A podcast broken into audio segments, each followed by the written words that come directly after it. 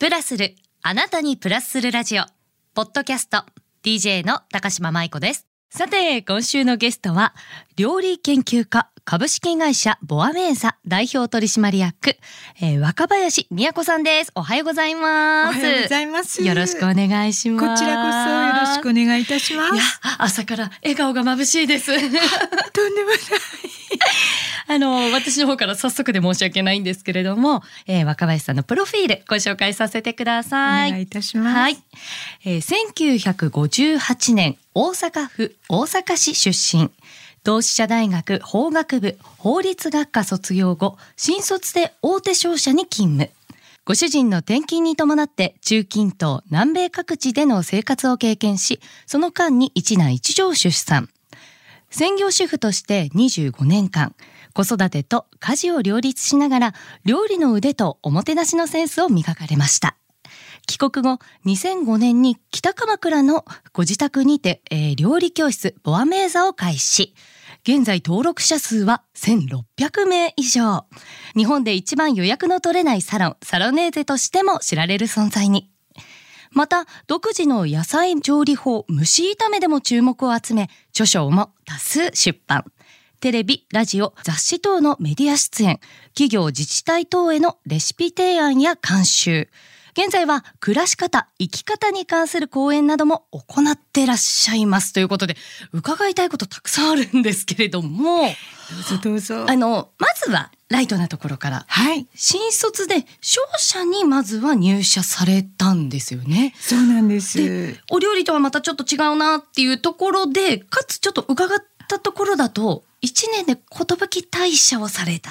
けしからんですよね。いやいやいやいやいやいや。いやね、ご主人との出会いが早かったという。そうですね。まあ、見初められたんですかね。羨ましい。いやいや、そんなことないんです。実は、主人が、イラクっていうところに駐在を命じられて、はいうん内示をもらった時にその当時の部長さんに「はい、えー、川若林どんなんでもええから丈夫そうなん見つけて連れて行け!」って社名だったんですよ。もう上司の方からも。そうそれで、はい、主人すごく真面目な性格で、うん、丈夫そうなの。丈夫そうなのってこうずっと車内を見渡して いた本当ですか？本当に。これね話し始めたらもう止まっていかないといけないのでこのスタジオに。じゃあそこで止まってしまうとなかなか後が詰まってしまうので,はいでね、先によろしいですか？進めましょう、はい、であのそれで一緒に海外勤務という形で行かれて、はい、今姿少し出てきましたけれどもこの中近とまず行かれたのがそうなんです。もう、うん、結婚して翌年ですか、うん、敗戦して間もなくで、はい、あの本当に空襲もあったし社員のお家の、はい。はい、もうベッドルームに砲弾したみたいなこともありましたね。その時期でも行かなきゃやっぱりいけなかったわけですもんね。うん、そうですね。なんか社名ですから。本日2回目の社名。じゃあ若林さんあのその時っていろんな食料とかもゲットするのって結構大変だったんじゃないですか、大変でしたもう戦時下なので、うん、ただでさえそのイラク国民にとっても、うん、あの食料難なのに加えて、はい、やっぱり外国人ってあの限られるんですよね。使える食材みたいなのが。であの会社のその社員の奥様方、何人かでこうチーム、立産チームとかうさぎさんチームとか なんか会社のようですね。ですね。作って、はい、あのタクシーに分乗して、はい、あのスークって呼ばれる市場を回るんですよね。はい、それでどこそこにトマト出たって言ったらだーみんなでタクシーに分乗していって、うん、歩いちゃいけないので外。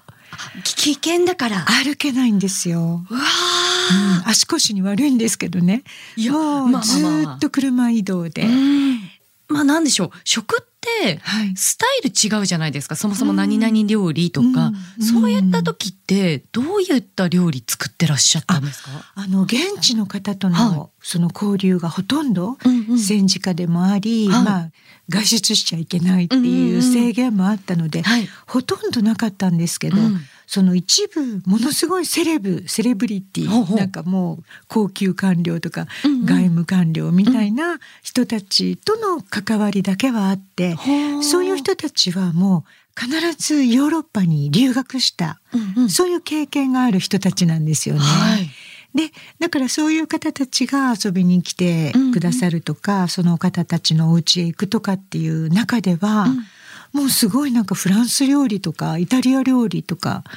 食べたり作ったりするんですよ。だから現地の料理っていうのをほとんど知らないんですよね。ああ、なるほど。え、でも実際にどうやって覚えられたんですか？もともともうお料理はお得意だったんですか？全く。あれ、ね、私 えっとまああの、うん、学校出て4卒だったので、はい、そのまま1年だけ勤めて、うん、お料理も何も覚えることなく結婚してもう本当に知識も経験も一切ない。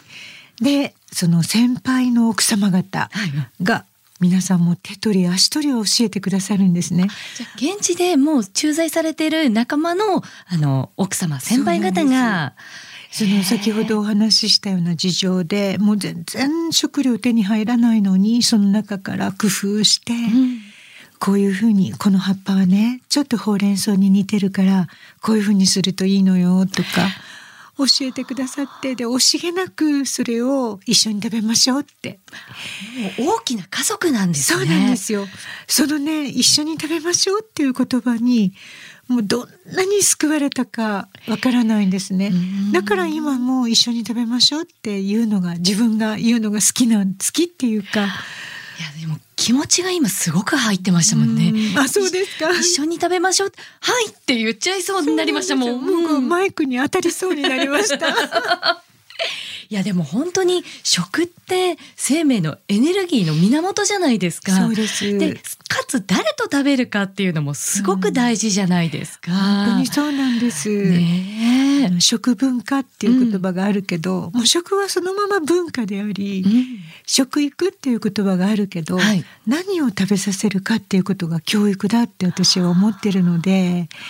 食べることを大切にしない生活ってやっぱり考えられないんですよね。海外の駐在経験っていうのはこちらの国以外でもあったんですよね。そうなんです。あの、うん、子供たちが日本で生まれてるんですね。はい、帰国してから、うんうん、っていうかバグダッドで長男授かって、はい、ちょっと埋める環境じゃなくて戦時下だったのででね、強制送還されて。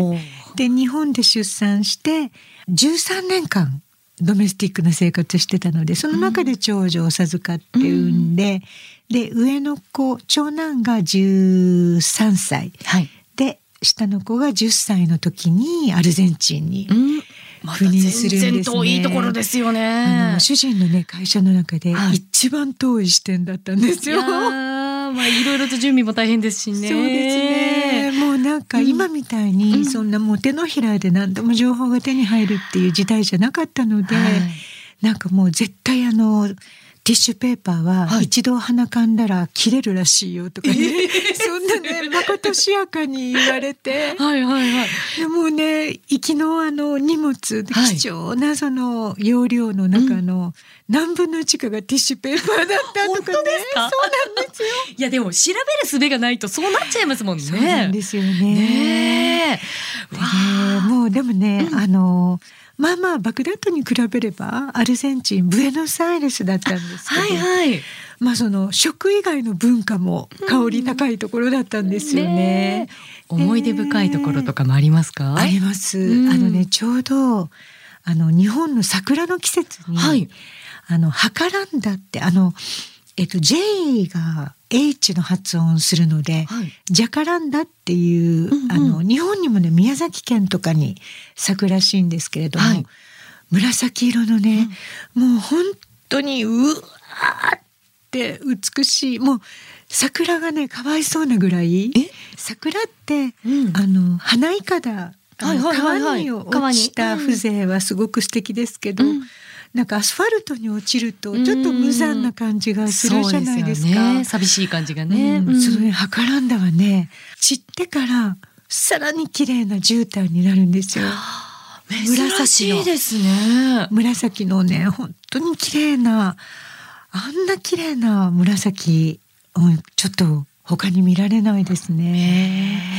いや若林さんってこうおもてなしをすごくあの皆さんにこう、はい、シェアされてるじゃないですか、はい、日本って四季をお料理に入れたりとか、うん、テーブルコーディネートに入れたりとかあると思うんですけど、うん、海外とかはどんな感じだったんですか？いやまずねあのおもてなしっていう観念が、はい。割とあのパブリックなものになっちゃうんですよね。あの例えば大使館主催のレセプションパーティーとか、はいはい、なんかすごいアーティストが来る時のガラパーティーとか、はいはい、なんかそういう時にはおもてなしっていうイメージの、うんうん、あのことが繰り広げられるんですけど、そう、うん。うん、あの一緒にご飯食べようよって、うん、お家に呼んでもらう時にわあうちいと思って行ったら、はい、なんかデリバリーのピッツァとビールって あのそれそれあ上等っていう感じでピーナッツとビール。と かそんなこととかも、ね、いわゆるつまみってやつですね。そうそうそうすごい多いんですけど、うん、でもね本当によく来てくれたっていうそのね一緒に何か食べようよ一緒に飲もうよっていうその気持ちの表し方がもうすっごくねストレートでまあなんていうかパッションがあるんですよね。でもすごくその感じが好きで、もう何もごちそうを用意してテーブルコーディネートを完璧にしてお花をわーんって 飾って、もうエプロンなんか外して着替えてみたいな、そんなこと一切必要なくって、はい、もう気軽にその尋ね合う食っていうものを共有する食の時間を共有するっていうことが、もうなんか DNA に刷り込まれてる感じなんですよねあちらの方って。素敵ですね。で私のあの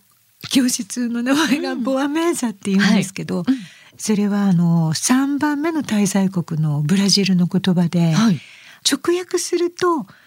素敵な食卓っていう意味なんですけど、あ。の簡単詞っていうんですか「ハウ」とか「ファウ」とか「ワット」とか感情表現みたいな。それにあたる、あの木っていう木ボアメーザってなんて素敵な食卓なの、って言いながらお客さんはあのそのホストのお家に入っていくんですけどでもピーナッツとビールなんですよ。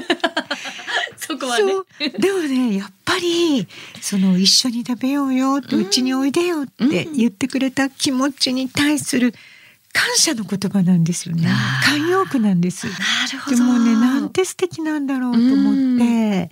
もうでもね私はうちに来てもらう時にはブラジルの方でも、うん、他の海外から来てくださってる方でもまあできるだけ日本食のそのエッセンスを取り入れたあのなんていうかいわゆる日本式のおもてなしをしてたんですけれども、うんうん、じゃあその一方でビールと、まあ、ピーナッツどうぞっていうところにちゃんとしたおもてなし日本食のものをする。でも日本食って海外の方にとってはちょっと不思議な、ね、まあ、不思議な今でこそね日本食ってブームになりましたけどえ生魚食べるの？とか、うんうん、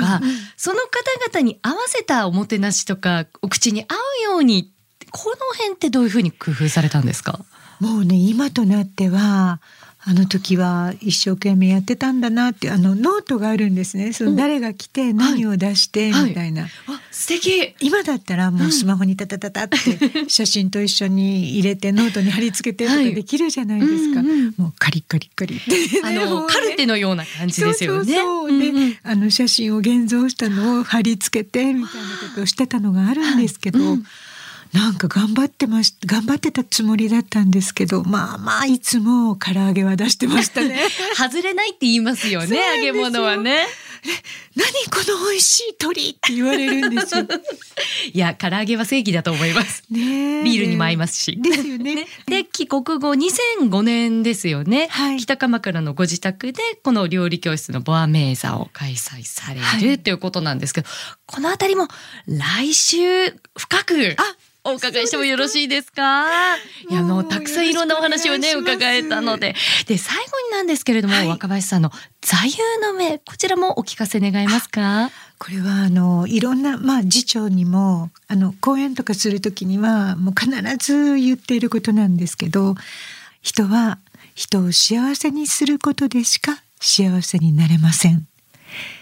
ていうのをもういつも座右の銘としてまあ紹介もしてますしあの自分でも心がけてるつもりなんですけどあの幸せを感じる時ってその自分が幸せって幸せを感じるっていう時っていうのは、うん、何かを与えられたとか満たされたとか、はいはいうん、そういう状態の時ではなくって、うん、多分人に対して自分が何かを与えることができて、何かを満たすことができてそれでその自分以外の人が幸せを感じてるっていうことを実感した時に得られる感覚のことを言うんだって私は思ってるんですね。いや今すごく伺って深いのと同時にすごく心の奥に今響いて思わず言葉をこう自分の中で噛み締めてしまいましたもん。まあその自分がやっぱりいろんなものからいろんな人から何かを与えられていること満たされていることに気づくっていう連鎖でもあるんですよね。確かに、うん、そうですよねだからねなんかまあね、うん、私のことをあの幸せそうってあの評する方が多いんですけどまあね本当に石飛んでくることをね恐れないで言うなら本当に幸せ者なんです。うんいや、でも本当にね表情からも出てらっしゃいますからいや本当に幸せにしていただけるレシピ来週